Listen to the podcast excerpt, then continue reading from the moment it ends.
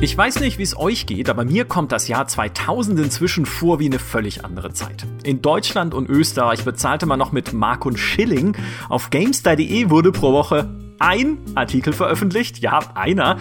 Das smarteste Phone hatte eine ausklappbare Tastatur mit physischen Tasten und gespielt wurde Counter-Strike. Wobei, das wird ja immer noch gespielt. Es ändert sich zum Glück eben doch nicht alles und ich habe die besondere Ehre, heute zwei Gäste im Podcast begrüßen zu dürfen, die in den letzten Jahren sich selbst und der GameStar treu geblieben sind. Ihr 20-jähriges GameStar-Jubiläum feiern nämlich mein lieber Kollege Markus Schwertel. Hallo Markus. Hallo, grüß dich. Und die fantastische Petra Schmitz. Hallo Petra. Servus. Verkehrte Welt.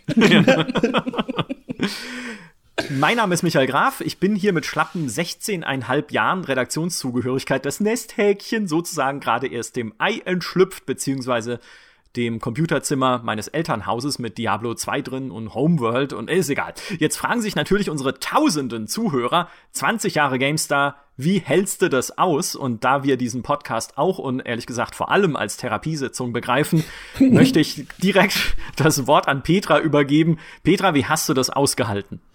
Äh, ich weiß jetzt nicht, ob ich mich zu weit aus dem Fenster lehne, wenn ich sage, die ersten viereinhalb Jahre waren schwierig, aber danach wurde es echt gut.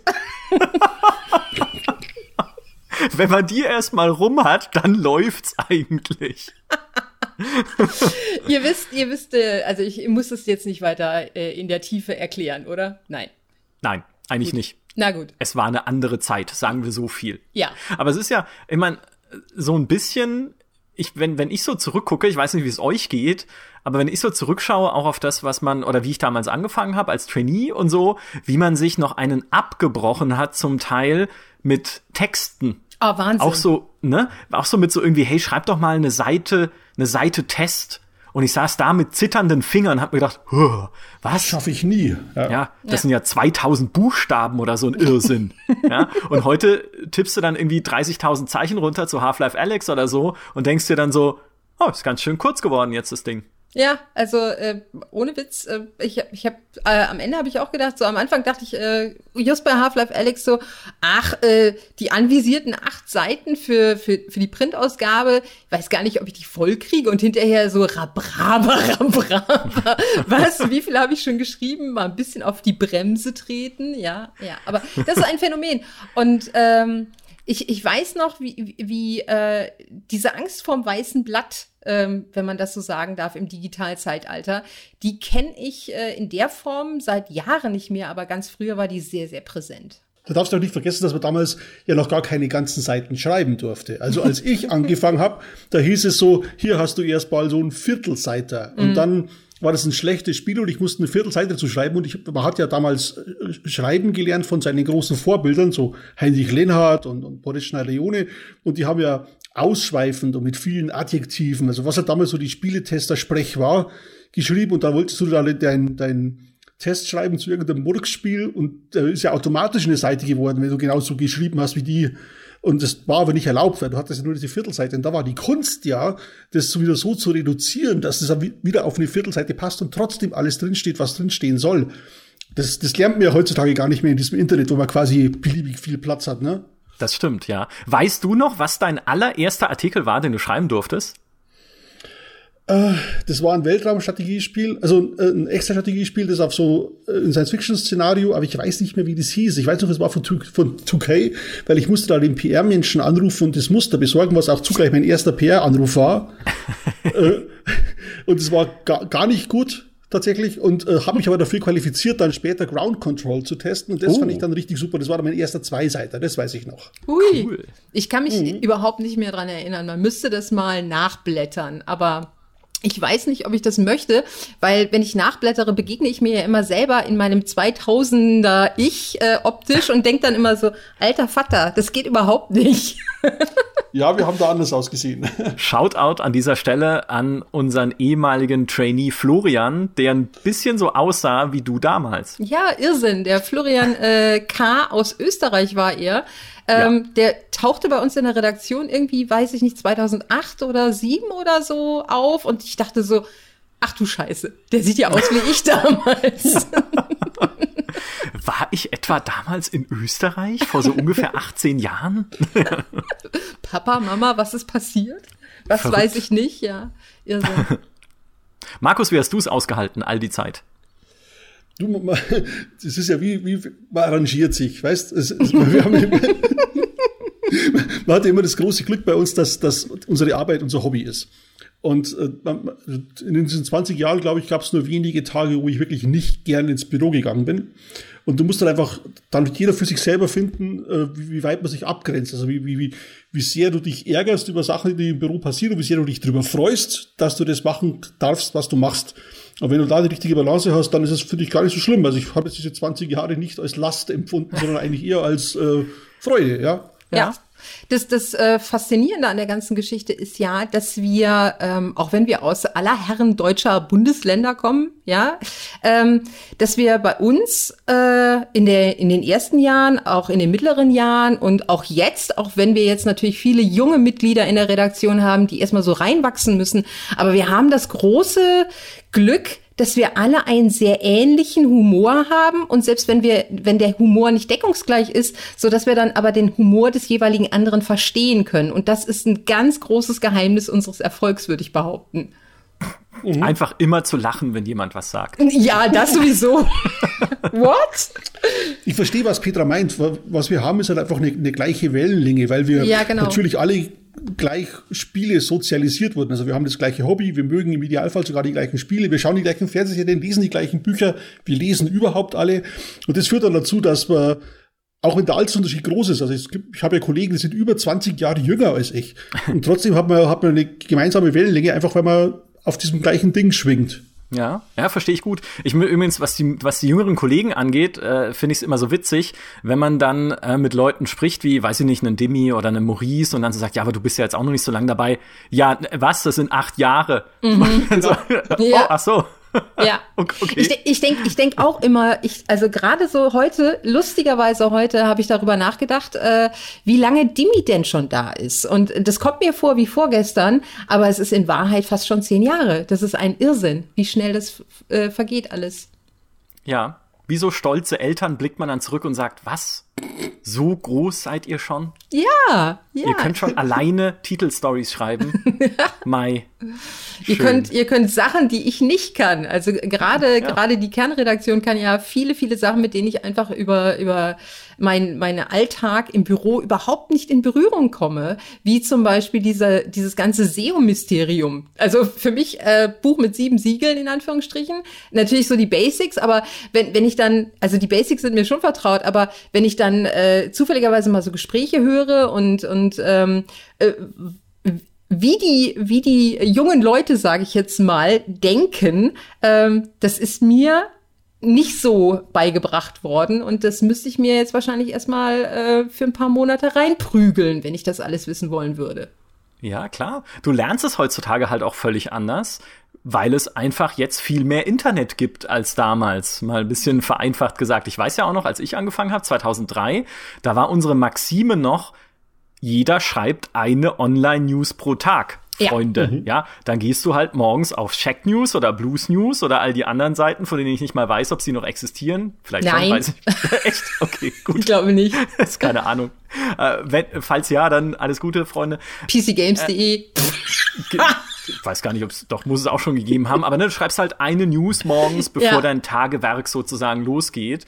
Und äh, als ihr angefangen habt, 2000, gab es zwar schon GameStar.de, aber ich habe es ja eingangs gesagt, da war es noch üblich, dass damals der Frank Meyer, unser Webmaster, einen Artikel pro Woche in ja. gekürzter Form aus dem Heft auf die Website übernommen hat. Und ein paar davon kann man auch noch finden, wenn man auf gamestar.de geht und man so richtig alte Schinken sucht. Die sind dann immer also super kurz und am Ende steht, wie es weitergeht, erfahren Sie in GameStar, äh, weiß ich nicht, 2 2000 oder sowas. Ja, wohlgemerkt, äh, unser, unser, unsere Webseite, unser Internetauftritt, unser ganz normaler war damals sehr krümelig, wenn ich das so nett sagen darf. ähm, aber wir hatten auch damals schon das größte Forum, das in Deutschland existierte damals. Ja. Also wir, wir, wir waren halt, gerade was Forenbetrieb anging, ähm, ein Brett in Deutschland. Und äh, da ähm, hm, wenn wir die alle auf die Webseite geholt hätten, wir wären damals schon so groß gewesen wie heute. Nein, das ist Quatsch, aber, aber, es, aber damit ist man, also ich fand das sehr faszinierend, dass so viele Leute sich in den Foren bei uns rumgetrieben haben. Mhm. Weil du gerade sagst, Petra, man, man kann jetzt andere Sachen als heute, man stellt ja auch nach anderen Kriterien ein. Ja. Also, weißt, wir, wir, bei uns hat damals keinen gekümmert, ob wir gut aussehen oder eine schöne Stimme haben. Ich habe immer gesagt, wir, was heißt das jetzt? Ja, Radiogesicht und Zeitschriftenstimme. Weißt du, da kam es darauf an, dass, dass, dass du halt schreiben kannst. Und jetzt schaust du halt schon auch, okay, kann sich der von der Kamera bewegen, ist der eloquent. Ähm, das war damals alles noch kein Kriterium. Das also zum Glück für mich, ne? Aber Was jetzt nicht heißen soll, dass wir Leute nach Aussehen einstellen. Nein, wir, wir stellen nicht, Leute nach Kompetenz ein, aber nach das wie Skillset vor. ist ja. ein ganz anderes. Ja. Ne? ja, aber es ist ja, äh, ich meine, es stimmt ja komplett. Es ist ja auch wiederum eine Frage, womit wächst du auf und welche Möglichkeiten hast du? Weil genau. heute, wenn sich jemand bewirbt, was wir auch immer wieder Bewerbern sagen, ist, hey, hast du dich schon mal irgendwo versucht mit einem eigenen Blog oder mit einem eigenen YouTube-Channel? Hast du schon mal irgendwie irgendwas in die Richtung Games, Journalismus, Games, einfach Berichterstattung, Spielen vor Kamera und so. Hast du das mal gemacht? Und wie, welche Erfahrung hast du da und wie fühlst du dich damit, sowas zu machen? Ne? Ähm, und ehrlich gesagt, zu meiner Zeit, ja, jetzt, jetzt ist es, jetzt ist der Punkt erreicht, wo man zu meiner Zeit sagen darf. Äh, zu meiner Zeit gab es ja nicht mal YouTube. Mhm. Also, wo hätte ich denn meine Spielevideos veröffentlichen sollen, außer sie auf CD, nicht DVD, auf CD zum Nachbarn rüberzutragen oder so. Geschweige denn, dass es irgendwelche Kameras gab, die digital aufzeichnen konnten in meinem näheren Bekanntenkreis. Also, das sind heute einfach ganz andere mediale Umstände. Mhm. Ich finde es aber auch, ähm, ich habe das vor ein paar Jahren, habe ich das noch echt verteufelt. Äh, nicht, also verteufelt ist Quatsch, aber ich habe da mit so einem, mit so einem mh, mm, knirschigen Gesicht drauf geschaut, so nach dem Motto. Ja, ja, es, es, war, es war so, das war nicht meins und ähm, ich fand das immer äh, komisch, wenn sich die Person weiter in den Vordergrund gedrängt hat, als eigentlich notwendig wäre, um die Botschaft zu übermitteln so mein damaliger Gedanke. Ähm, und dann habe ich äh, mich dann damit aber arrangiert und ich habe ja auch lange, lange Jahre einen Blog geschrieben, äh, wo, wo du gerade Blog erwähnt hast. Deswegen komme ich auf den Gedanken. Und seitdem ich mir erlaube, mir persönlich auch erlaube, Artikel in einer Ich-Perspektive zu schreiben, indem ich äh, viel, viel mehr Petra in, in den wenigen Content, den ich noch produziere selber, äh, reinfließen lasse, umso mehr Spaß habe ich wieder daran. Und ich finde auch, dass die Texte dadurch unterm Strich besser werden. Ja, das kann ich nur unterschreiben. Also ich meine, ich sage auch immer, ich muss man auch erst lernen. Also ich aus mhm. der Ich-Perspektive zu schreiben, ist auch nicht ist dir nicht in die Wiege gelegt, aber du kannst es lernen, das so zu machen, dass die Leute nachvollziehen können, was du meinst und dir vielleicht auch widersprechen können, äh, ohne dich aber zu verteufeln, weil sie trotzdem verstehen, woher du kommst. Mhm. Ähm, aber es ist halt, äh, man muss sich erstmal dahin entwickeln, so ein bisschen. Und ich glaube, heute ist die Entwicklung vielleicht einfach natürlicher dahin. Ja. Weil wir einfach mehr, mehr Plattformen und Kanäle haben schon, auf denen wir uns so selbst verwirklichen und individualisieren und verichen können. Ja, auf jeden Fall. Ähm, das äh, ist, wie gesagt, vor ein paar Jahren habe ich gedacht, so, was, was interessiert denn, was hat denn den, den Menschen zu interessieren, was ich dabei empfunden habe? Nicht, dass ich, nicht, dass ich, ne, natürlich ist es immer das, was ich dabei empfunden habe, weil ein Test oder, oder ein Preview oder irgendwas ist, also jeder Artikel, alles, was man an, an medialem Content produziert, ist ja gefärbt durch den Sender. Es gibt ja keine Alternative dazu, ähm, außer du liest das Telefonbuch runter. Aber dann, auch, auch das ist dann gefärbt, äh, indem ja. du die, die, die Namen der Leute halt vielleicht falsch aussprichst. Also mal ganz blöd äh, runtergebrochen. Ähm, jetzt habe ich vergessen, wo ich angefangen habe mit dem Satz und wo ich eigentlich hin wollte. Aber unterm Strich wollte ich sagen, ich finde, das ist, äh, das tut uns allen gut. Äh, äh, das, äh, das mal so zu machen. Und wir hatten diese, diese, diesen, diesen Shift auch ganz kurz mal äh, nicht so ausgeprägt, aber an einem bestimmten Zeitpunkt in der GameStar-Geschichte, wo wir plötzlich haben anders geschrieben als vorher.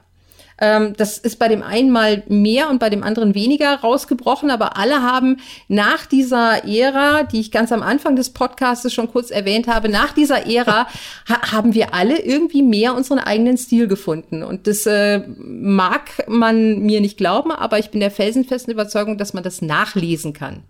Ja, wir, wir kamen halt damals von dieser, von dieser, wir sind die Stiftung Warentest für Spieleschule und dachten immer, man muss das Ich auf jeden Fall raushalten, denn wir sind neutral und äh, die Persönlichkeit hat da nichts zu suchen. Und erst später hat man dann gemerkt, es geht ja beides. Man, man, man kann ja durchaus äh, sich selber einbringen und trotzdem objektiv bleiben. Ähm, aber das muss man tatsächlich auch alle erst lernen. Also gerade wir, in Anführungsstrichen Älteren, haben das halt in, in jungen Jahren noch nicht so beigebracht bekommen. Ich, ich weiß nicht, was, ich war nie objektiv. das habe ich, das hab ich gemerkt beim Gegenlesen, Peter. Nein, aber Objektivität ist ja, ist ja, äh, ja schön klar. und gut, aber nicht, nicht umsetzbar. Reine ja. Objektivität.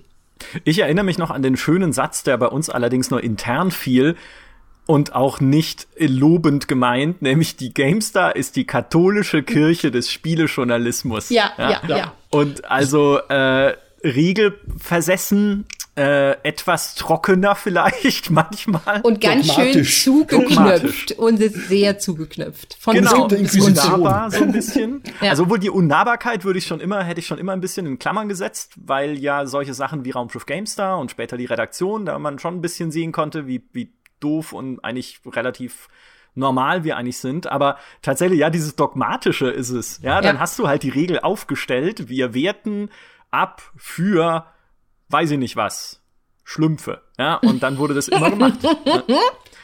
Der, der, der Spruch stammt übrigens, äh, Credit, wenn, wenn jetzt Stu vom Nico Winkelhaus, der war damals der Chefredakteur einer Spielewebsite, deren Namen ich nicht mehr weiß, und da ging es um irgendeinen Test und da hat er uns als die katholische Kirche bezeichnet. Mhm. Weiß ich noch, ganz genau. Damals. Ich meine, es gibt kleinere und ärmere Organisationen als die katholische Kirche, insofern kann man das ja durchaus als Kompliment verstehen. Und, mit langer Tradition. ja, mit langer Tradition, ja, in der Tat. Jetzt Leute, und nicht. Punkt in der Vergangenheit. Äh, naja. naja. Also ja, der Ultima 9 Test vielleicht oder sowas. Gothic 3. Das ist oh, Gothic 3, ja, ja. Naja, gut, man lernt auch immer äh, immer ähm, immer immer weiter, glaube ich. So ist ja. Jetzt wollte ich gerade sagen, um das Niveau wieder noch, äh, noch ein bisschen weiter runterzuziehen, aber es ist es eigentlich gar nicht. Was ich nämlich, also woran ich mich noch am allerbesten erinnere, ich war ja damals noch Leser, als ihr angefangen habt. Also ich spreche sozusagen aus der Fanboy-Perspektive mit euch. Und woran ich mich noch lebhaft erinnere, ist eure Vorstellung auf der vorletzten, oh. wo ihr diese Müllmann-Anzüge anhattet. Mhm. Und äh, äh, wo es dann irgendwie hieß, das ist das Trainee-Outfit.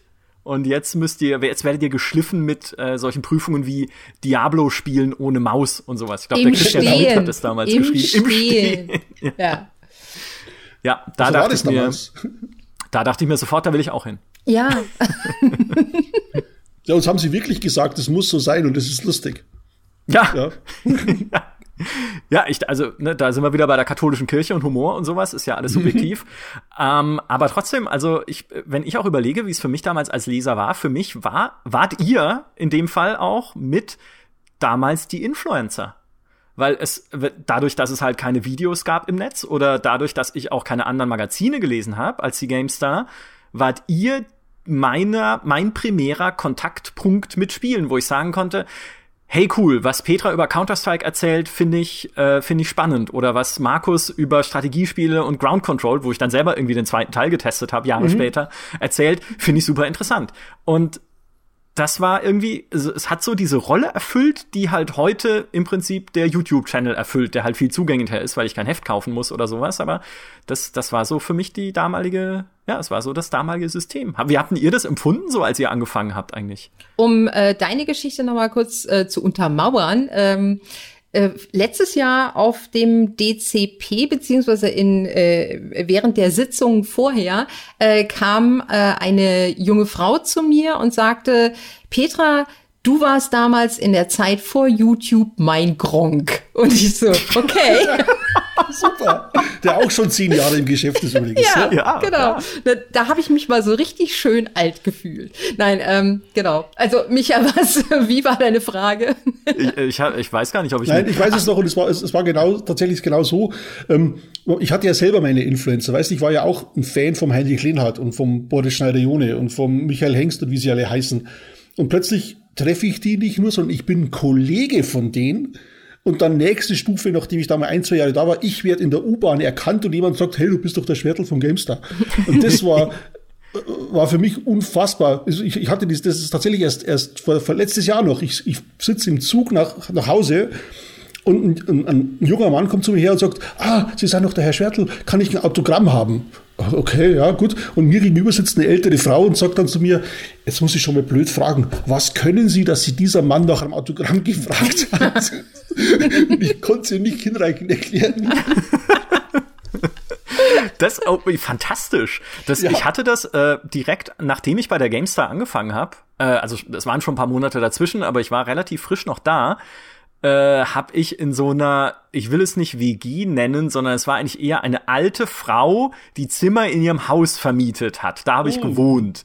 Und dann hat sich irgendwie ein anderer junger Mann eines der Zimmer, das frei war, angeschaut und äh, da war ich halt auch irgendwie da und äh, stand da irgendwie in der Gegend rum, wie ich es halt immer tue, so nutzlos.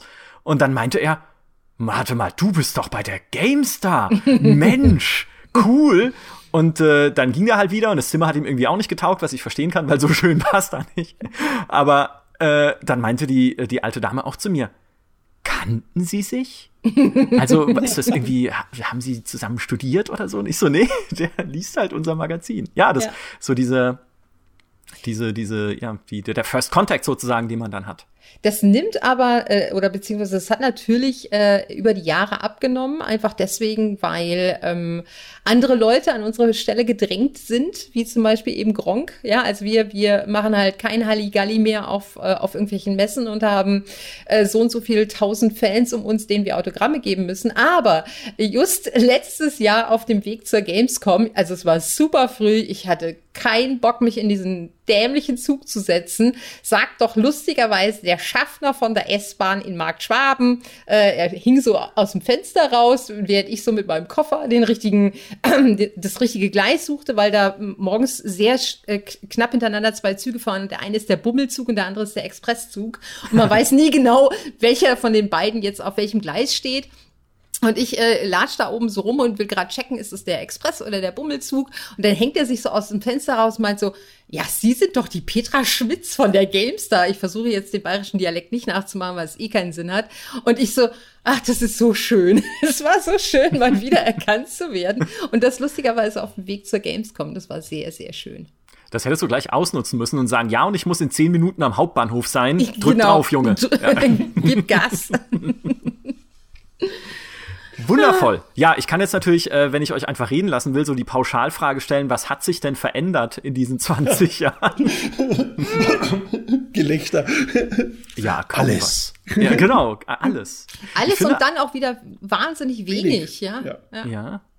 Ich, ich, das, das wollte ich nämlich auch gerade sagen. Ich finde, einerseits ist es halt eine andere Welt. Deswegen, also was ich eingangs gesagt habe, war nicht, ist wirklich ehrlich so empfunden. Ich, wenn ich mir vorstelle, wie das Leben vor 20 Jahren war, ist es heute echt brutal anders. Einfach alles. Durch Smartphones, durch Internet, durch, okay, gut, aktuell noch durch den Corona-Mist, aber das geht auch wieder weg hoffentlich. Aber grundsätzlich ist es einfach, es war echt irgendwie eine andere Zeit komplett. Und gleichzeitig sind wir immer noch bei der GameStar und spielen immer noch Spiele, immer noch auf dem PC. Jetzt in 4K vielleicht, wo es dann brutal ruckelt auf meinem Rechner, weil ich eine neue Grafikkarte brauche. Aber an Oder in sich, VR? Ja gut, die Oculus Quest liegt in greifbarer Reichweite, das stimmt. Äh, jetzt inzwischen auch in VR. Stimmt, ja, ja. sowas ist dazugekommen. Aber jetzt auch noch nicht so prominent. Nee, aber sich hat viel geändert, ist tatsächlich unsere Arbeitsweise. Also, weißt du, wenn, ich, wenn ich jetzt sehe, wie, wie die, wie die äh, Kollegen auf der Website von, von Primetime reden und wie sie, wie sie versuchen, zum richtigen Zeitpunkt das Richtige rauszuschieben. Wir hatten damals genau eine Primetime im Monat und das war der Abgabetermin des Hefts. Und da haben wir dann auch wirklich geschuftet, um den zu, den, den zu schaffen und waren halt dann auch mal bis 10, 11, 12 abends im Büro. Aber danach war erstmal wieder drei, vier Tage Durchschnaufphase. Und diese Durchschnaufphasen, die hast du heutzutage auch gar nicht mehr. Also das, das ist ein, ein höherer, konstanter Level, dem, dem, dem, dem man fährt, als, ja. als wir damals diese, diese, diese Peaks da noch hatten. Ja. Was war denn dein schlimmstes GameStar-Erlebnis, Markus? Meins. es, das, das war tatsächlich gleich so meine erste größere Aufgabe. Das war der Launch von Diablo 2. Und wir sind, wir mussten dazu zu, äh, zu Vivendi fahren, um das dort zu spielen, weil es, es gab keine Version vorab und, und waren dann da zu sechst im Team, sind mit, mit, mit Jörg hingefahren und Gunnar und ich hatten die Aufgabe, ihr müsst den, den, den, den Tipps Guide schreiben. 13 Seiten Insider Guide zu Diablo 2 zu erstellen innerhalb von zwei Tagen. Genau. Und wir haben wirklich, wir haben geschuftet wie die Tiere. Also, also wirklich rund um die Uhr. Nicht geschlafen, nicht heim. Äh, ekelhaft gestunken in unserem Büro. Wir waren zu zweit im Büro damals. Und haben diese, diese 13 Seiten Insider Guide hingeklöppelt. Und die waren unserer Ansicht nach, war das echt eine super Meisterleistung. War geil. Und dann äh, kam aber Diablo 2 raus und typisch Blizzard, im letzten Moment wurden noch Sachen geändert, umgepatcht. Äh, kurz in unserem Insider Guide haben etliche Charakterwerte nicht gestimmt. Und du weißt, wie es ist mit, mit, mit, mit harten Fans. Es stimmen zwei Charakterwerte nicht. Folglich ist alles, was die da gemacht haben, Mist und Unsinn. und, und, und, und, das hörst du halt dann ungern, nachdem du dir hier die Tage in die Ohren geschlagen hast, um das hinzustellen. Und dann sagt jemand, nee, ist Dreck, was du da gemacht hast. Habe ja. mich aber dann insofern versöhnt, weil ich mir dann Diablo 2 natürlich dann auch selber gekauft habe und dann habe ich es gespielt und hatte Urlaub nach dem ganzen Spann, da ging es einigermaßen. Ja, ich, ich war einer dieser Leser, die sich, ja. die erst diesen Guide verschlungen haben und gedacht haben, boah, es ist ja super, wie detailliert das ist. Und ja, dann genau. habe ich Diablo 2 gespielt und gedacht, da stimmt ja gar nichts. brillant, brillant. aber ich habe ich hab die Arbeit nicht verteufelt. Ich äh, ich wusste sie zwar auch nicht zu schätzen, weil ich nie wusste, was da dahinter steckt, aber, ja, aber weißt du's. ich war, ich war entspannt dann bei dem Thema. Petra, was war es ja. bei dir? Uh, ich habe gerade, während Markus erzählt hat, äh, weil ich die Geschichte ja schon in- und auswendig kenne, haha, ähm, äh, 20 Jahre. Hab, ja, habe ich, äh, hab ich mir überlegt und äh, das, ähm, was so ein sehr nah an Markus äh, Elend von, von, diesem, von diesem Guide rankommt, war tatsächlich die E3 2000, weiß ich jetzt gerade nicht, sieben oder sechs.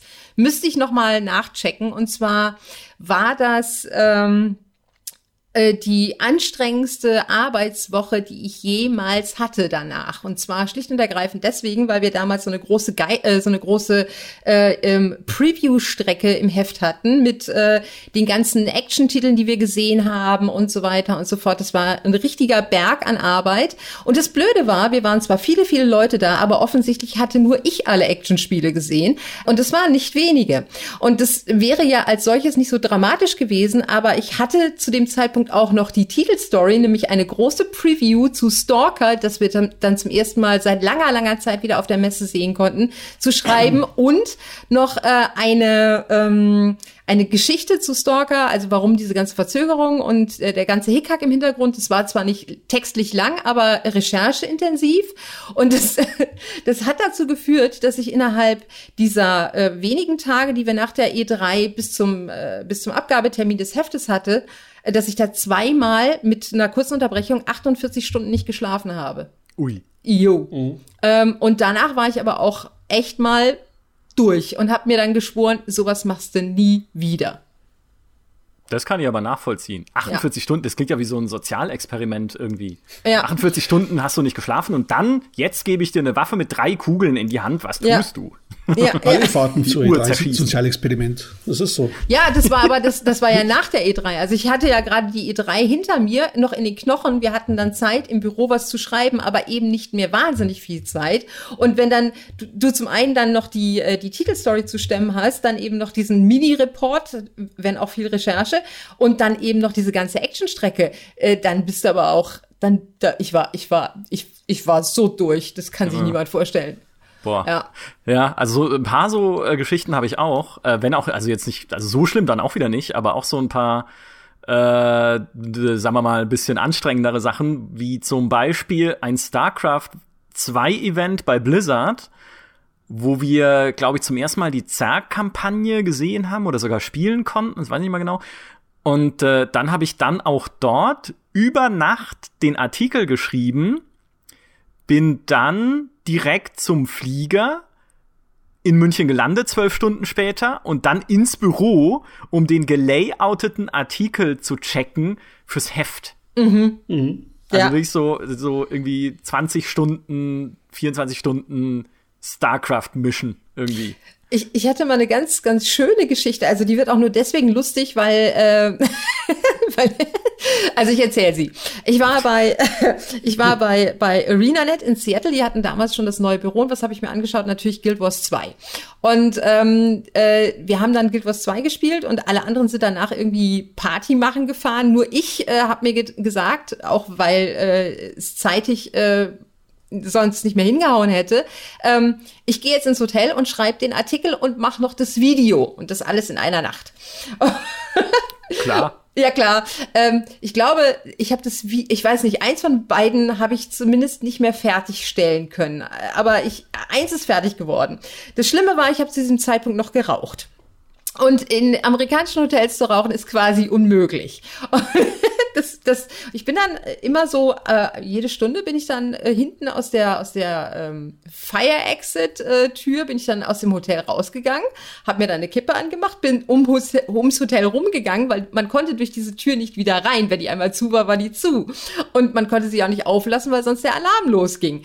Also bin ich dann jedes Mal, nach der, nachdem ich die Kippe geraucht habe, wieder vorne am, äh, an der Rezeption vorbeigegangen und der Typ an der Rezeption nach dem dritten oder vierten Mal so, hä?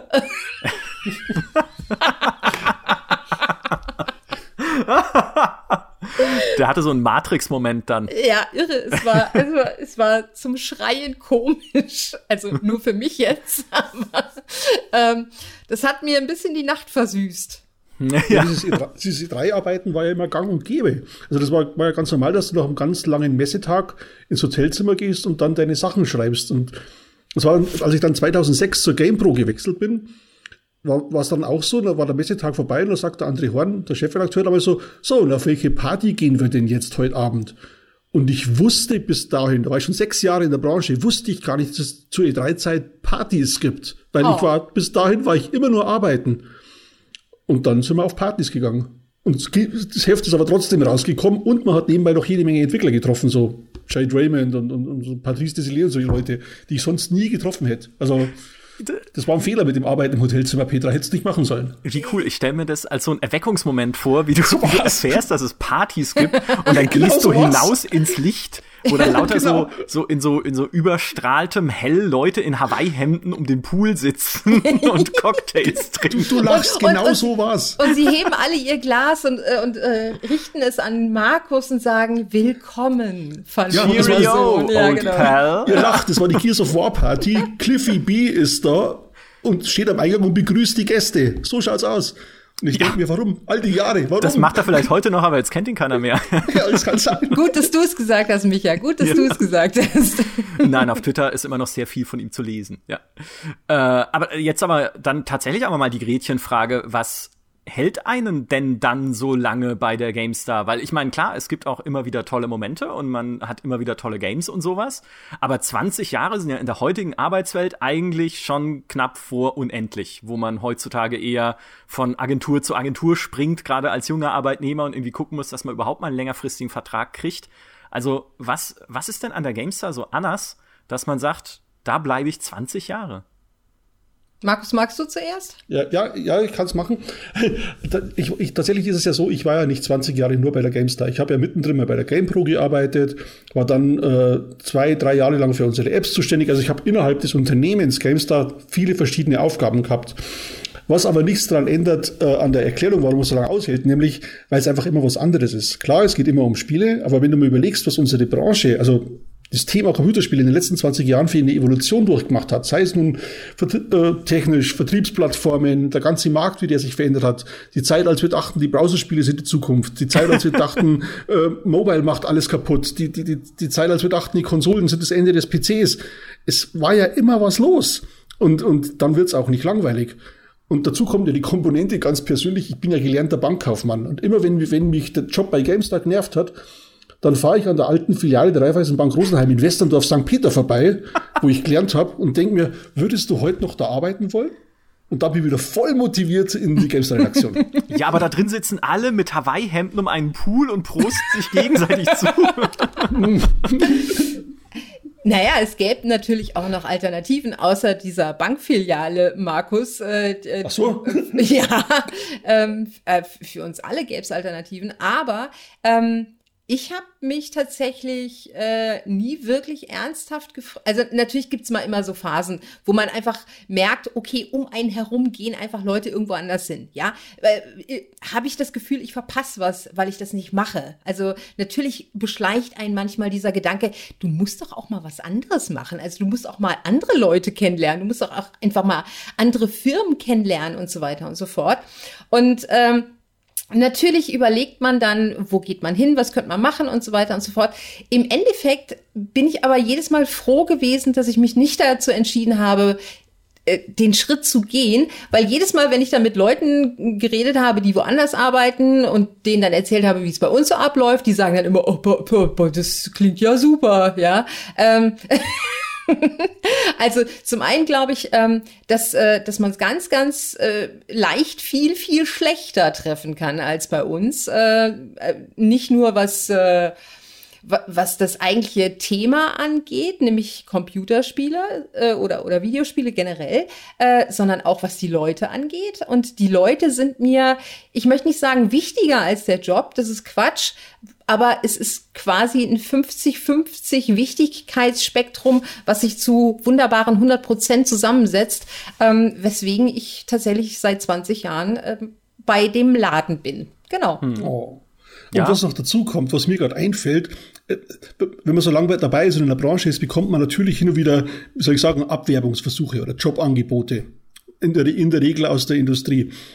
Äh, und ich denke mir dann jedes Mal, naja, wenn ich jetzt aber so ein PR-Mensch werde oder Marketing, dann darf ich ja nicht mehr sagen, was ich will, sondern muss ich ja sagen, für was ich bezahlt werde. Also so, das Brot ich esse, das Lied ich singe. Und das, glaube ich, wird mir wahnsinnig schwer fallen. Deshalb bleibe ich lieber hier auf meinem, ich soll sagen, neutralen Posten, wo ich unabhängiger Journalist bin, als dass ich äh, in die Branche gehe und da ähm, in Lohn und Brot äh, stehe und was sagen muss, was mir nicht passt.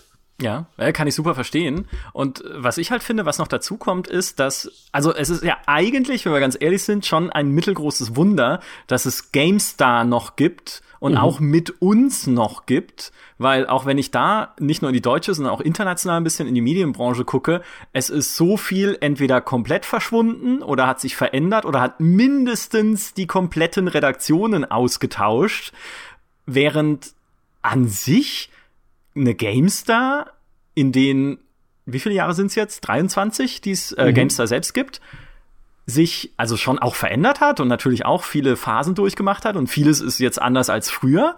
Aber grundsätzlich sind wir immer noch mehr oder weniger das, was wir damals waren, nämlich eine Games-Redaktion, die halt ihren Games-Redaktionsstiefel macht. Und ja.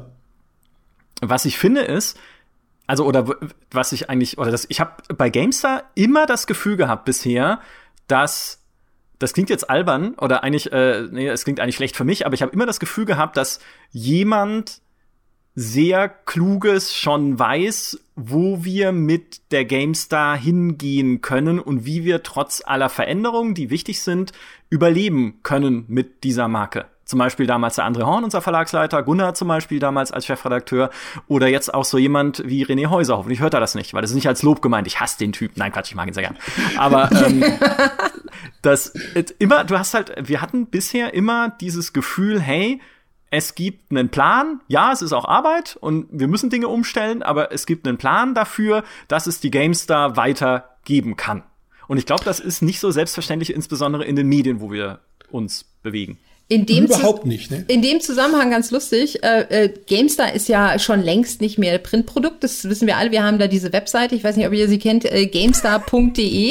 äh, aber wir haben halt auch noch so ein Printprodukt und das finde ich so faszinierend. Ich hatte jüngst erst einen Dialog mit, äh, mit einer äh, Spielefirma, deren Namen ich hier an der Stelle jetzt erstmal nicht nennen möchte, weil das vielleicht ein Spoiler wäre. Ähm, auf kommende Printprodukte ähm, ja, genau. Ich, ich, weiß ja nicht, wann dieser Podcast live geht. Und ich weiß selber nicht, wen du meinst. Äh, egal. Und dann, ja, lass mich, lass mich das zu Ende erzählen. Ich habe noch nicht mal angefangen. Also, also. jedenfalls äh, fragte ich äh, Person X von Firma Y, ob man uns denn auch eine, ein Covermotiv zur Verfügung stellen könnte.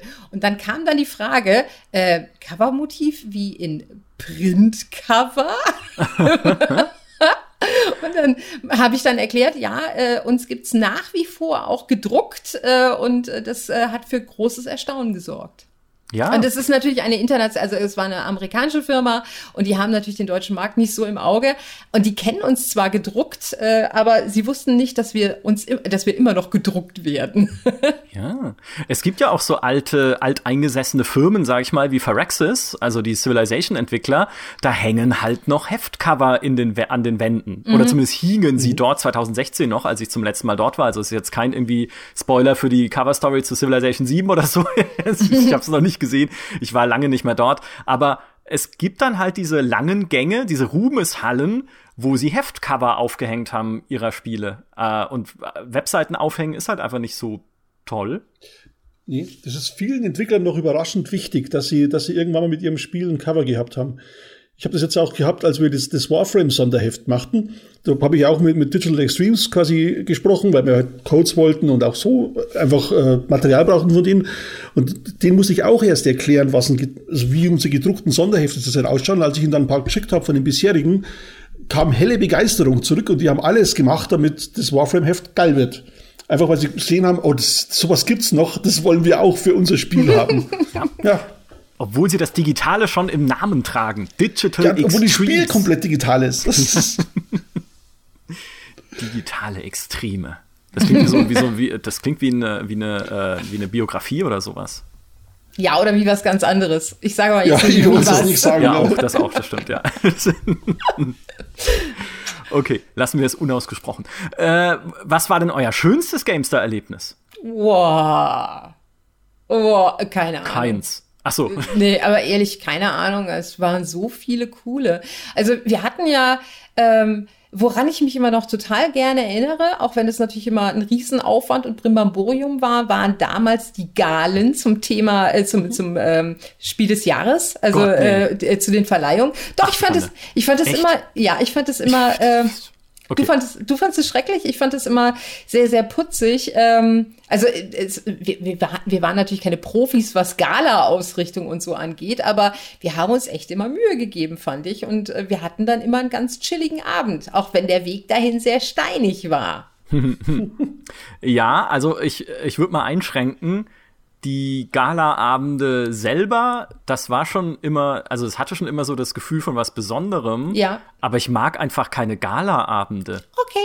Ich ziehe, also es gibt ja auch so äh, werte Kollegen wie Heiko Klinge, der eigentlich nur auf eine Gelegenheit wartet, sein T-Shirt aufzureißen und er hat einen perfekten Anzug drunter. und ich bin halt das komplette Gegenteil. Ich kann es nicht erwarten, mir den Anzug vom Leib reißen zu dürfen. Und, und den Jogginganzug. Nee, und wieder wie jetzt in mein Jedi-Bademantel da zu sitzen. okay. Weil das ist mein natürliches Dings. Ja. nee, also mein, meine Highlights sind tatsächlich immer, wenn ich Idole treffe. Also, oh, ja. ja weil, weil als Spieler hast du ja immer Entwickler oder, oder Leute aus der, aus, der, aus, der, aus der Branche, wo du sagst, okay, den würde ich echt betreffen und mich mit ihm unterhalten. Und wenn du dann auf der E3 neben Will Wright auf dem Klo stehst oder während der GDC im Park sitzt und mit dem Markus Persson, dem Minecraft-Erfinder, ratschst. Einfach nur ratschst. Das, das sind für mich, das, das sind die Sachen, an die ich zurückdenke, wo ich mir denke, boah, allein dafür hat sich gelohnt, jetzt 20 Jahre lang hier zu arbeiten, weil einfach mal diese, diese, diese Typen triffst, die du ne, nicht verehren, weil ja, man hat ja Abstand, aber die einfach interessante Leute sind, die das machen, was so viele Millionen Leute begeistert.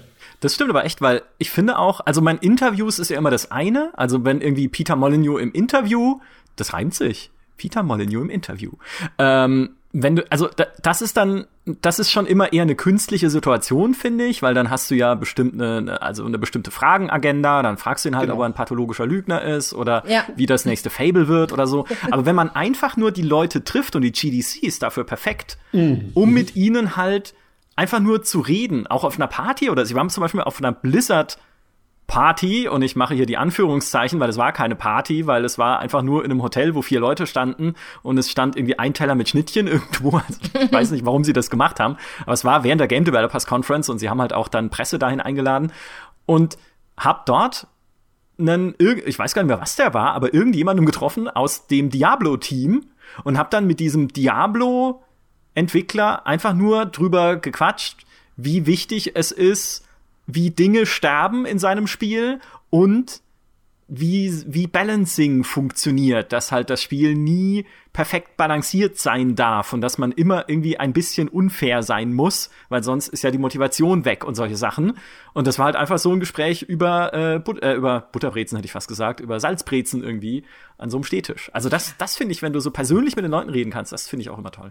Aber das, das ist ja, das ist ja ein ganz großes Phänomen, wenn man mit Spieleentwicklern redet und man spricht sie auf irgendein Detail aus ihrem Spiel an, dass man äh, jetzt als normaler Konsument oder, oder meinetwegen als, äh, auch als normaler Journalist in Anführungsstrichen, ich will jetzt keinem anderen Journalisten irgendwie was absprechen, aber wenn du was gemerkt hast, äh, das in irgendeiner Form für das Spielerlebnis wichtig ist, das aber nicht so wahnsinnig plakativ äh, im Raum steht und du sprichst den Menschen darauf an und man kommt darüber in ein Gespräch, der fühlt sich sofort so elend verstanden. Das ist so ein mhm. tolles Gefühl, ähm, weil, weil man ihm plötzlich was gibt, weil er vielleicht nur ein ganz kleines Rädchen im Getriebe eines großen, komplexen Dingen ist, aber das bisschen, was er macht, ist halt wahnsinnig wichtig für das Erleben. Und wenn du auf ihn zugehst und ihm sagst, hör mal, das habe ich erkannt, beziehungsweise, hey, wie das gelöst war, das, ich kann mir vorstellen, dass es für dieses und jenes wichtig oder und dann die Bestätigung dafür bekommt. Das ist für, für beide Parteien, ich habe das auch schon ein paar Mal gehabt,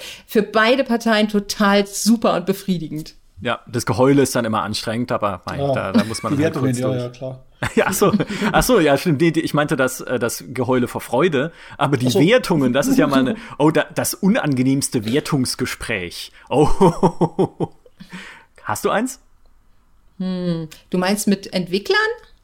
Ja, ja, mit Entwicklern. Intern sind alle Wertungsgespräche immer unangenehm, weil die Kollegen halt einfach keine Ahnung von Spielen haben. Na, das ist nicht richtig, äh, bis auf äh, Leute, die schon nicht mehr bei uns arbeiten. Aber ähm, das, äh, das unangenehmste Entwicklergespräch, äh, wir haben ja häufig nicht mit den Entwicklern gesprochen, sondern eher mit der PR. Und äh, das war tatsächlich zum ersten Bioshock, wo dann der, ähm, der PR-Mensch äh, äh, nicht müde wurde, nachdem dann die Wertung schon auf der Webseite stand, eine Woche lang uns täglich mehrfach anzurufen und zu sagen, ja, aber. Äh, du kannst jetzt nichts mehr daran ändern. Wir können jetzt nicht nochmal darüber reden. Es ist ein sich im Kreis gedrehe. Es war grauenvoll. Christian und ich, wir haben sehr darunter gelitten, dass wir ähm, ja quasi fünf Tage äh, jeden Tag mehrfach mit dieser Person telefoniert, der in, im echten Leben ein wahnsinnig netter Typ ist, aber er hat sich wohl be bemüht gefühlt, äh, da nochmal irgendwas drehen zu wollen. Aber es ging nicht, während die Welt halt äh, Bioshock, ähm, das erste Bioshock mit Preisen und äh, Höchstwertung überhäuft hat, haben wir nur, ich glaube, 87 gegeben und das war zu wenig. Ja, shame. Ja. Shame on you. Äh, das, das Schlimmste an Bioshock sind immer noch die letzten 20 Minuten. Da wird es einfach von der 90 weggerissen von diesem furchtbaren Endgegner. Aber äh, sonst, der, Shame, sonst der, Shame natürlich. Der dümmste Endgegner der Welt. Ja, das ist echt der dümmste Endgegner aller Zeiten. Ja. Da gibt's auch keine zweite Meinung, außer von Markus vielleicht. Nee, alles gut. ich weiß noch, mein unangenehmstes Wertungsgespräch war, da nenne ich keinen Namen und auch nicht den Namen des Spiels äh, und auch nicht den Publisher, der existiert nämlich nicht mehr. Aber das war wirklich eins dieser typischen ja, das Spiel ist nicht gut. Ne? Jeder, jeder, jede beteiligte Partei weiß, dass das Spiel nicht gut ist. Man muss das Spiel einmal starten, um zu sehen, dass das Spiel nicht gut ist. Es ist nicht gut, ja. Und dann aber im Gespräch sozusagen, ja, aber du weißt schon, dass da jetzt Arbeitsplätze dranhängen. Oh, what? Ja, ja, genau, ja. ist ja okay. Ich verstehe das auch. Aber sag's doch bitte deiner Firma, weil euer Spiel ist nicht gut. Und das weißt du auch. Also was, was ist denn, das ist ja immer ein bisschen dann, was ist, das ist doch nicht meine Schuld. Ich sag doch nur den Leuten, denen gegenüber ich verantwortlich bin, in dem Fall halt den Leuten, die dann meinen Test lesen oder so, sage ich doch nur, hey Leute, das ist einfach nicht so gut, ja. Aber was mit den Arbeitsplätzen ist, muss doch dir dein Unternehmen sagen können, wenn es solche Sachen produziert. Also hm. das, das finde ich immer, oh, das, das, das fand ich immer. Also gleichzeitig ist es ja so cringy dann, weil man will ja den Leuten auch nicht so ins Gesicht sagen, ihr seid verloren, ja, oder so. Aber ah, das mag ich nicht.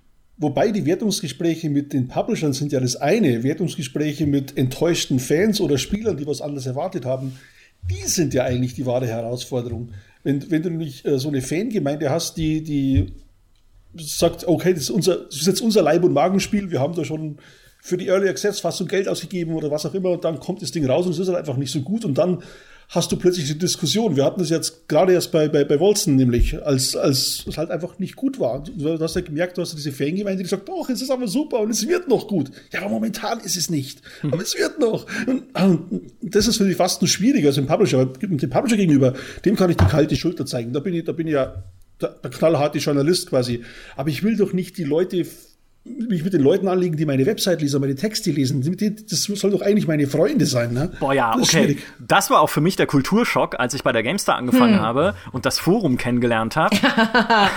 und äh, damals gab es ja noch nicht andere Möglichkeiten des Austausches, also keine sozialen Medien, kein Discord oder sowas, sondern halt, also wenn jemand ein Problem hatte mit einem Test, dann konnte er entweder einen Leserbrief schreiben oder das gute alte GameStar Forum und meine Güte, weil ich, also ich weiß noch, wie ich irgendwie so ein, ah, wie hieß denn das, was so ein XCOM-Klon war, UFO Aftermath oder sowas, diese mhm. Serie damals, glaube ich, in Russland entwickelt.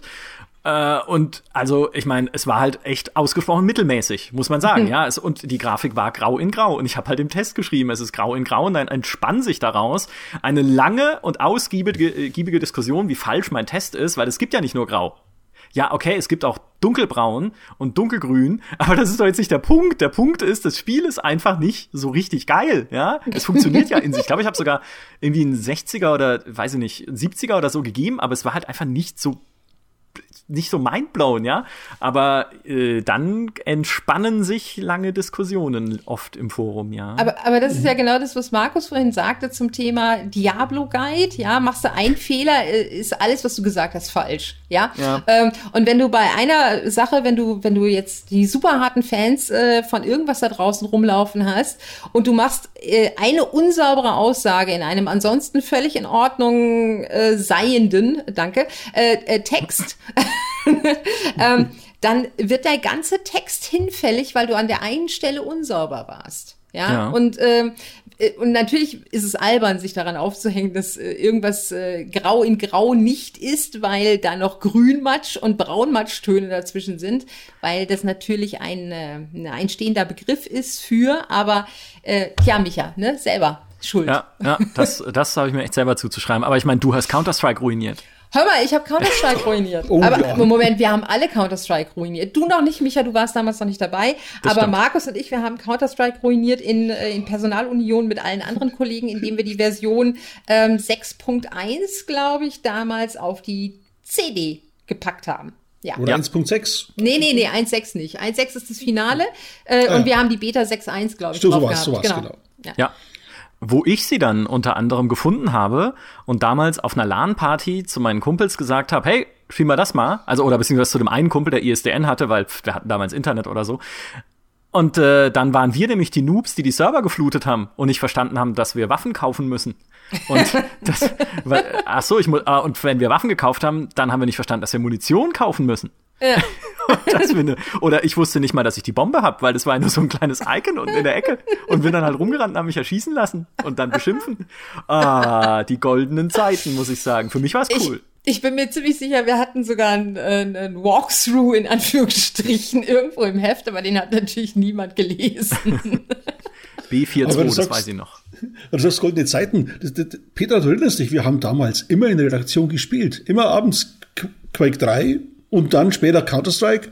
Das war doch, war das, doch immer. Das war super geil. Ich habe ja. sogar vor, äh, vor Start meiner Arbeit äh, bei der GameStar habe ich auf dem auf dem GameStar-Server damals mit äh, Martin und Rüdiger seinerzeit noch mhm. äh, Half-Life Deathmatch gespielt, was kein Spaß war, weil ich halt nur so eine Krückenleitung hatte und die sind mir immer weggelaufen. Die sind mir einfach weggelaufen, weil, weil ich halt hart rumgeleckt habe.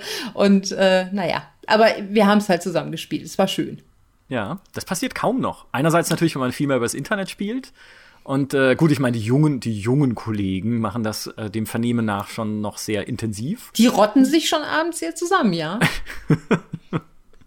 Aber ehrlich gesagt, ich habe schon lange nicht mehr mit euch irgendwas gespielt. Zuletzt mit Markus über Google Stadia, Ghost genau. Recon Breakpoint. Hm. Genau. Ja, aber mehr schlecht als recht. aber, aber, aber engagiert. Nicht gut, aber engagiert. Wir haben es versucht. Wir haben versucht, das Maximum rauszuholen aus Stadia. Genau. Es gibt nur nicht so viel momentan, was man noch raus. so viel Maximum. Genau. Ich glaube da weiter dran. Äh, aber, aber, das, aber das Ding, das liegt auch daran, wir haben natürlich damals die, die, äh, die Shooter hauptsächlich gespielt, weil für alles andere hatten wir keine Zeit. Wir wollten ja auch nicht ewig lang in der Redaktion rumsitzen. Äh, und damals war das Angebot ja auch noch viel, viel begrenzter. Und es gab halt eben ja. nur die drei geilen, heißen Scheiß-Shooter, also Counter-Strike, Quake 3 und äh, Unreal Tournament, wenn man denn wollte, was ja niemand wollte, der bei gesundem Menschenverstand war. Also haben wir halt äh, die Sachen gespielt, die jeder andere da draußen auch gespielt hat. Und wir mussten uns nicht entscheiden zwischen Fortnite, äh, Battle, äh, Call of Duty Warzone oder Apex, äh, Legends, Apex Legends oder weiß der guck was Overwatch. Overwatch, sondern es gab halt nur die wenigen Titel und dann natürlich noch die Hardcore-Spiele, die keiner angefasst hat und über die wir auch nie ein Wort verlo verloren haben, weil die keiner von uns spielen konnte. Irgendwie Militärsimulation, super tough, äh, irgendwas. Söldner, hör doch auf, natürlich haben wir Worte drüber verloren. Da haben wir, Moment, Moment, Moment, Moment, das Spiel heißt nicht Söldner, das Spiel heißt Soldner. Soldner. ja, jetzt muss aber auch erklären, woher es kommt, Soldner. Markus, bitte. Na, du bitte, du hast es aufs Tapet gebracht. Ich habe gar nichts aufs Tapet gebracht, aber äh, ich, ich weiß jetzt gar nicht mehr genau, wie die Firma hieß. Kann mal jemand schnell für euch äh, googeln? Ähm, Wings Simulations. Ja, Wings Simulations, Wings, genau. genau. Wings. Ähm, das war ein, ein deutsches, möchte ich sagen, äh, Battlefield sollte es so eine Art Battlefield sollte es werden, mit zerstörbarem Terrain, super ambitioniertes Projekt. Äh, wir waren sehr gespannt, hatten aber auch unsere Zweifel, ob die das stemmen können. Und Überraschung, nein, es hat natürlich nicht geklappt, weil es hinterher äh, technisch einfach ähm, nicht rund lief war aber mit eins der Spiele, wo die, die, die ein schönes Beispiel dafür sind, dass man nicht zu sehr auf die Fans hören sollte, übrigens. Hm. Denn die waren immer sehr nah an der Community und haben sich dann irgendwie verrannt in verschiedene Munitionshüllengrößen mhm. und Farben. Und das war, war war ein Problem. Das war, das war diese Phase, in der Spiele über äh, möglichst nah am Realismus äh, punkten konnten, weil wir ja genau. auch total, ich möchte sagen, anal über so einen Quatsch geschrieben haben. Ja, also wir haben ja äh, und äh, die AK-47 äh, äh, ist äh, so und so und die sieht halt echt aus und vorne fliegen die äh, die, äh, die Munitionshüll, äh, also die die Patronenhülsen raus und so weiter und so fort. Wir waren sehr fixiert auf auf diese ähm, auf diese Genauigkeit dieser Spiele, wo wir heute sagen würden, ja, äh, darüber müssen wir jetzt kein Wort mehr verlieren. Das machen Spiele halt einfach und äh, das ist jetzt keine Besonderheit mehr. Aber wir haben damals, weil es eben auch noch eine Besonderheit war, wenn ein technisches Detail halt sehr herausragend war, dass wir darüber gesch gesch geschrieben haben. Heutzutage musst du ja explizit darüber schreiben, wenn ein Spiel aussieht wie Grütze und, äh, und nicht andersrum. Das ist halt die Evolution, ne? Ja, Damals genau. haben sie auch drüber geschrieben, dass den Amphibien Beine gewachsen sind. Und ja. äh, also ich meine nicht, dass da jemand schon schreiben konnte, aber, äh, um, aber um das kurz noch aufzugreifen, Söldner spezifisch, diese äh, englisch-amerikanisch-anglistisch angehauchte Aussprache, war doch, glaube ich, irgendwie verwoben mit den Ladescreens. Das wurde doch irgendwie so ja. ausgesprochen im ja. Spiel. Ja, genau. Das war äh, äh, natürlich war das im Ladescreen, äh, dass da jemand eben dann Soldner sagte. Und es ja. war und es war jedes Mal war es äh, so. das weiß ich gar nicht mehr. Ah, schon so lange her. Doch viel. Äh, wir haben viel erlebt. oh ja. Ich musste vorhin schon alleine grinsen, als du äh, Browser Games gesagt hast. Ja, oh, ja schon, aber du, du, erinnerst dich auch schon an die Zeit, weil wo, als dann plötzlich große Studios sagten, wir machen jetzt Browser Games. Ja klar. Was, was, was? Micha, ich habe heute noch einen Rückblick geschnitten, in dem du dich über PGA, äh, Tiger Woods PGA Tour ah. Online ah. amüsierst. Ja, oh, das ist aber, um die Geschichte kurz zu erzählen, ja. falls unsere Zuhörer das Video noch nicht kennen, was sie, glaube ich, gar nicht können, wenn du es jetzt geschnitten hast. Ja, der Podcast geht morgen online. Ähm, Tiger Woods PGA Tour ist eins der Spiele in unserem Rückblicksvideo und ich habe das gesehen auf einer Liste und dachte mir so, ah nee, puh, oh Gott, das kennst du ja gar nicht. Jetzt musst du mal gucken, wer den Test geschrieben hat. Oh, ich! also ich hatte das Klassiker. äh, und komplett vergessen. Äh, das ja. war tatsächlich ein äh, Tiger Woods äh, Golf für den Browser. Und es ja. war gar nicht so schlecht. Es war, war gar aber, nicht äh, schlecht, ja. ja. Unverschämt monetarisiert. Aber das war tatsächlich die Zeit damals, als Electronic Arts auch diese Losung ausgegeben hatte. Ähm, jetzt geht's Richtung Browser-Game und Free-to-Play und das ist die Zukunft. Äh, der Frank Gibault damals, weiß ich noch, aus dem EA-Management, war doch dann irgendwie der große Befürworter von Free-to-Play, ist dann mhm. aufgestiegen in der Firma und war dann weg. Also, Überraschung. Diese, diese Wellenbewegung auch, die dieser Markt immer macht, zum Glück ja. äh, spielen wir am PC. Weiterhin einfach. So ganz hm. normale hm. PC-Spiele. Das ist übrigens auch so ein, so ein Phänomen, das ich mitnehme aus 20 Jahren GameStar, ähm, dass ich einfach so viele Sachen vergessen habe, die ich gespielt habe und Gott, auch ja. getestet habe. Also äh, manchmal denke ich dann auch so, hm, oh, jetzt muss ich mir da ewig viel Kram drüber anlesen. Gerade wenn ich die Rückblicksgeschichten zusammenstelle dann stelle ich fest, dass ich irgendwie Co-Testerin war oder eben auch selber den Test geschrieben habe. Okay, PGA Online, ähm, das, das, das, das war so kurios, das hättest du eigentlich nicht vergessen dürfen, Micha. Naja, oh, ja, stimmt eigentlich. Aber es ist, ich, ich kann das super nachfühlen, äh, weil ich finde, man vergisst nicht nur die einzelnen Spiele, also zumindest so, sage ich mal, aus dem mit mittelguten Bereich, ja, sondern äh, auch viele so Querelen und Dinge, mit denen man sich rumgeschlagen hat in der Zeit, unter anderem beim Thema Jugendschutz. Oh also ja. wie es ja jahrelang, auch als ich angefangen habe, dann 2003, noch verboten war, in einem Video auf Köpfe zu schießen und solche Sachen. Ist ja heute völlig, also gar nicht mehr so in dem, also gar nicht mehr so in dem Ausmaß der Fall eigentlich. Oder wie ich auch damals nach dem, ich weiß nicht mehr, welcher Amoklauf es überhaupt war, aber Politiker-Interviews halt noch geführt habe, wo äh, mir der heutige Ministerpräsident von Nordrhein-Westfalen erzählt hat, dass man Spiele verbieten muss. Ja? Aus heutiger Sicht, also solche Diskussionen führen wir nicht mehr so oft. So, in der Branche hat sich tatsächlich viel getan und nicht immer zum Schlechtesten. Das ist ja auch, auch mal was wert, ne? muss man auch mal sagen. Ja. Ich, ich bin ja verantwortlich für die USK-Einreichung für unsere DVD. Achso, ich dachte für Ähm, die USK. Ja, für die USK. Mhm. Fast. ähm, ich ich, äh, ich stelle halt die DVD zusammen und äh, wir hatten ganz, ganz, ganz, ganz lange Jahre hatten wir keine negative Rückmeldung und dann hatten wir vor vier, fünf Monaten äh, oder so hatten wir einen Ausschlag, äh, äh, der, äh, nee, das macht er nicht auf die DVD, äh, wie ich ihn schon lange nicht mehr erlebt habe. Ich glaube, zweimal hintereinander in, in zwei Monaten gab es dann eben eine Beanstandung, dass wir doch bitte jetzt nicht äh, 27 Zombies in a row äh, mit einem Messer in den Kopf stechen sollen in einem Video. Und dann dachte ich so, ja, fair point, äh, machen wir nicht rauf. Aber dann funktioniert das Video, wie ich 27 Zombies niederstach in den Kopf, dann funktioniert das nicht mehr. Nee. Das ist ja die Aussage. ja. Naja, gut. Aber echt so viele Sachen, mit denen man sich rumärgern musste. So viele, Gott, wie damals irgendwie auch was Command, mit Command Conquer passiert ist in der Zeit, die ich dann bei der GameStar war. Und Ach, das? Du meinst Teil 4?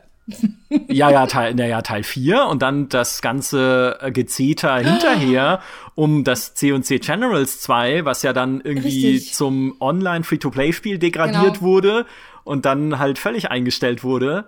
Im Nachhinein sollte man vielleicht dann doch sagen, besser so, weil wer weiß, was dabei noch rausgekommen wäre. Hey, wir haben, wir haben Serien aufsteigen und zu Staub zerfallen sehen. Ja, ich habe Imperien aufsteigen Firmenimperien. sehen. und- Firmenimperien, ja. Tentacle und sowas. Ja, klar. Große deutsche Firma, die Ja, oder gibt. Fish Tank, die damals Fisch, ey, dieses. lustig, ja, genau. Ja. Ax Fatalis rausgebracht haben, unter anderem. Ja. Wahnsinn. Ja. Ja, aber auch große Filme, THQ, haben ja auch kommen und gehen sehen. So ist es ja nicht. Ne? Ja. Nur die GameStar ist wie der Fels in der Brandung. Und ihr seid Und die warum? Möwen, die drauf sitzen, sozusagen. Aber jetzt, jetzt ist der Zeitpunkt gekommen, uns zu bedanken bei den Leuten, die das äh, ermöglichen, nämlich unsere Leser. So schaut es nämlich aus. ja. Weil wir können, wir können lang davon reden, dass wir 23 Jahre lang toll waren. Ohne Leser geht es nicht. Ne? Das stimmt. Oder Hörer in dem Fall jetzt auch. In diesem Fall Hörer. Ja. Ja. Das stimmt. Dankeschön. Also irgendwie, ja, ich weiß nicht, irgend, irgendwas, irgendwas müssen die Leute an uns mögen. Ich glaube, unsere Verwirrtheit. Möglich. Wer, wer seid ihr?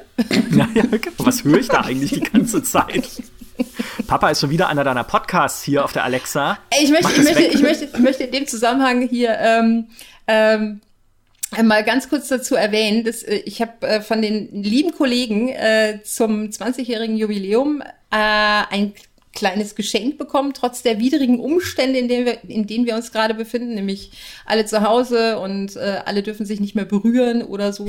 Ähm, und zwar kamen vorhin zuerst Blumen, ein richtig großes, schönes Blumenbouquet. Und ich dachte so, ah, das ist aber nett. Und dann hatte ich das gerade fotografiert und dann wollte ich das, dann wollte ich das, äh, dann wollte ich das Blumenbouquet dann äh, schon äh, in, in unser Kommunikationstool reinschicken mit einem großen Danke und so weiter und so fort. Also das Foto, da klingelt's nochmal. Und ich so, hä? Dann gehe ich runter und dann steht da der Postbote und überreicht mir dann mit großem Abstand so ein Ding, das nicht runtergeworfen werden darf. Ähm, und dann mache ich das auf. Es ist ein sauteurer Gin da drin. So viel zum Thema. Wir sind verwirrt. Äh, das kommt nicht von ungefähr. Wir sind halt die ganze Zeit besoffen. Sprich von dir selber. nee, aber fantastischer Gin. Echt Wahnsinn. Schön. Es bildet aber auch in gewisser Weise eine Evolution ab, weil erst kriegst du dieses aufblühende Leben und dann eine Flasche Schnaps. ja. Blumen und Schnaps ist alles, was man braucht in der heutigen Fa äh, Zeit. Es war einfach so, wie Petra, wir haben gesammelt und es kam so viel Geld zusammen für dich, dass so teure Blumen konnten wir schlichtweg nicht kaufen. Und dann habt ihr euch gedacht, ach komm, hier, Schnaps. Da hast du deinen alten Kumpel Cliffy B angerufen und gesagt, du hattest doch damals diesen Gin, als wir alle um den Pool saßen in Los Angeles nach der E3. Genau. Wo krieg ich den? Wo gibt's den noch? Ja, ja Wahnsinn, 20 Jahre. Mhm. Sowas. Fasst sie doch mal in einem Wort zusammen, vielleicht dann zum Abschluss. Das ist immer die beste Frage. Ich ganz kurzer Einwurf. Ich, ich liebe diese Frage in Interviews, wenn ich sie selber stelle, weil sie so nichtssagend ist. Wenn ich sage, fass dein Spiel noch, das habe ich jahrelang gemacht in Interviews, fass dein Spiel mal in einem Wort zusammen. Nicht, weil ich interessant fand, was dann kommt, sondern weil es mir Zeit gibt nachzudenken, weil der Entwickler natürlich vier Stunden drüber nachdenkt, weil er jetzt auf gar keinen Fall ein falsches Wort sagen darf, weil das wird am Ende auf Reddit zerlegt. So, und äh, ich kann mir so lange Gedanken machen über sinnvolle Fragen. Aber jetzt ihr. Ein Wort. Ein einziges. Ja, das ist dann meistens die Antwort, genau. okay, warte, ich hab's befriedigend. Oh. oh. Ist, ist, also, was Moment, also, also drei so oder Noten, so ein Schulzeugnis gedacht, Petra? Nein, also ihr wisst, was ich meine. Also ohne Witz, also ich, ich, fand die 20 Jahre wahnsinnig befriedigend. Ähm, ich hätte meine 20 Jahre auch echt beschissener verleben können, wenn ich ehrlich ja. sein soll. Äh, natürlich geht's immer irgendwie besser, aber hey, ma, mal ganz ehrlich, also ähm, pff, 20 Jahre GameStar haben oder nicht haben, sind schon 40 Jahre. Aber das ist genau das, was ich jetzt auch gesagt habe. Ich hätte gesagt, gut investierte Zeit. Das sind ja. zwar drei Wörter, um ja. genau zu sein, aber die Botschaft ist ja quasi dieselbe. Ja, also eben. ich bereue da keine Sekunde. Mhm. Ja. Ganz klar. Ja, finde ich. Also ich, ich denke auch, also es gibt immer wieder so Phasen, wo man denkt, jetzt reicht's. Ja. ja. Wenn dann wieder irgendwie was ist oder irgendwie, keine Ahnung, äh, irgendjemand hat mal wieder vergessen, jemandem auf einer E-Mail auf CC zu setzen. Ja, manchmal sind wir halt auch nur ein Unternehmen, in dem ganz normale Unternehmensstreits passieren und solche Dinge, die ihr alle kennt, wenn ihr arbeits- und berufstätig seid. Aber grundsätzlich denke ich dann auch immer so, aber eigentlich ist es immer noch das, was du damals, als du die erste PC-Player aufgeschlagen hast, immer machen wolltest. Quatsch mit Spielen. Mhm. Und äh, das, das, also manchmal, man, verge man vergegenwärtigt sich immer nicht so die Dinge, die man hat, konzentriert sich oft so auf die Dinge, die man nicht hat und die nicht funktionieren. Aber wenn man sich das manchmal so ein bisschen in Erinnerung ruft, zumindest geht's mir so, denke ich mir dann auch irgendwie so, hm, also genau ist, ja. hast ja eigentlich keinen Grund, so dich zu beschweren. Ja. ja. Dankbarkeit, verstehst? Ja, so. Dankbarkeit, Bescheidenheit und dabei ja. den besten Gaming-Podcast der Welt einfach machen. Das ist alles, was ich möchte. Mit solchen Gästen kein Problem natürlich. Ja, natürlich nicht. Ja, es ist ja schön. Das ist ein besinnliches Schlusswort für äh, unter 20 Jahre GameStar. Mhm. Um mal, ähm, nee, das ist Quatsch. ich kann nicht mehr reden, weil ich so besinnlich bin jetzt. Ich wollte sagen, äh, um die katholische Kirche nochmal zu zitieren, die Messe ist gelesen in diesem Podcast. Ähm, ich danke euch beiden für, diese, für, den, für diesen Rückblick auf die 20 Jahre und äh, würde das imaginäre Glas erheben, Petra, bei dir mit Gin in dem Fall jetzt, Klar. und sagen, auf die nächsten 20. Äh, nein, nicht ganz, weil da gehe ich ja in Rente dann schon. Ja, aber du machst ja über die Rente hinaus natürlich weiter. Ach stimmt, ach stimmt, ja, okay. Dann okay, ja, auf die nächsten 20. ja. Aber das Schöne an GameStar ist ja auch so ein bisschen, man altert ja mit der Zielgruppe. Weil, oh ja. hey, was, was weiß ich denn, was heutzutage ein Zwölfjähriger auf seinem Smartphone spielt und wenn der mal ein Kind hat, was das auf seinem Gehirnchip spielt? Keine mhm. Ahnung. Mhm. Ja, weiß ich nicht. Aber zum Glück gibt's ja immer noch ganz viele Menschen da draußen und vielleicht hören uns gerade ein paar tausend davon zu, die halt genau die Spiele immer noch lieben und die Art von Spielen, mit denen wir groß geworden sind äh, und die wir immer noch bei der GameStar auch gerne spielen. Also das, was Maurice auch zum Beispiel immer so labert, zum Beispiel. Oder Stellaris natürlich. Das andere gute Oh, er hat schon wieder gesagt. Ich habe gedacht, es kann, also na. Ich muss es machen. Ich habe ich hab in den GameStar-Kommentaren schon gesagt, unter dem Podcast, wenn ich nichts Stellares sage in einer Folge, ist es ein Notruf und Sie sollen bitte sofort die Polizei schicken. Ich habe ja okay. auch schon gewartet. Wir reden schon über eine Stunde, du hast es noch nicht erwähnt. Es Ich war mir auch noch nicht fällig. sicher, ob das eine Notsituation ist oder nicht, aber es hat sich geklärt. Und Also alle sitzen schon da und haben schon den Hörer in der Hand und ja, drücken genau, schon auf der ist Wählscheibe rum. Ja, genau. Auf der Wählscheibe. ja.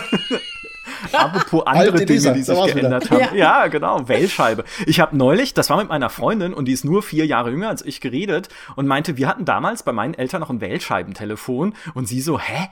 Hä? Das gab's nach den 70ern noch irgendwo? ja, vielleicht schon. Hallo? Ich bin Jahrgang 83, ja, wir hatten noch ein Wählscheiben. Gut, es war vielleicht auch schon alt und meine Eltern sind grundsätzlich te nicht so technologieaffin, wie ich es inzwischen geworden bin. Aber äh, doch, Wählscheibentelefon. So. Ja, kenne ich aber auch noch. Ganz legitim. Das wäre ein geiler Name für einen Podcast. Wählscheibentelefon. Gibt's bestimmt schon. Sichere ich mir jetzt, wenn es es noch nicht gibt. Ansonsten macht euch auf eine feindliche Übernahme gefasst. Vielen Dank, Markus. Vielen Dank, Petra. Vielen Dank an alle, die uns zugehört haben. Das war's von äh, 20 Jahre GameStar. In drei Jahren hören wir uns wieder, wenn ich mein 20-Jähriges habe. Da bin ich mal gespannt. Mein Gott. Mein Gott, was es da zu erzählen gibt. Dann werden wir auf diesen Moment in der Geschichte zurückschauen und sagen, wir wussten noch gar nichts. Aber das ist ja das Schöne an der Spielebranche. Es ändert sich halt alles ständig und deswegen bleibt es auch so super spannend. Macht's gut, ihr Lieben. Bis zum nächsten Podcast. Tschüss. Bis dann. Ciao.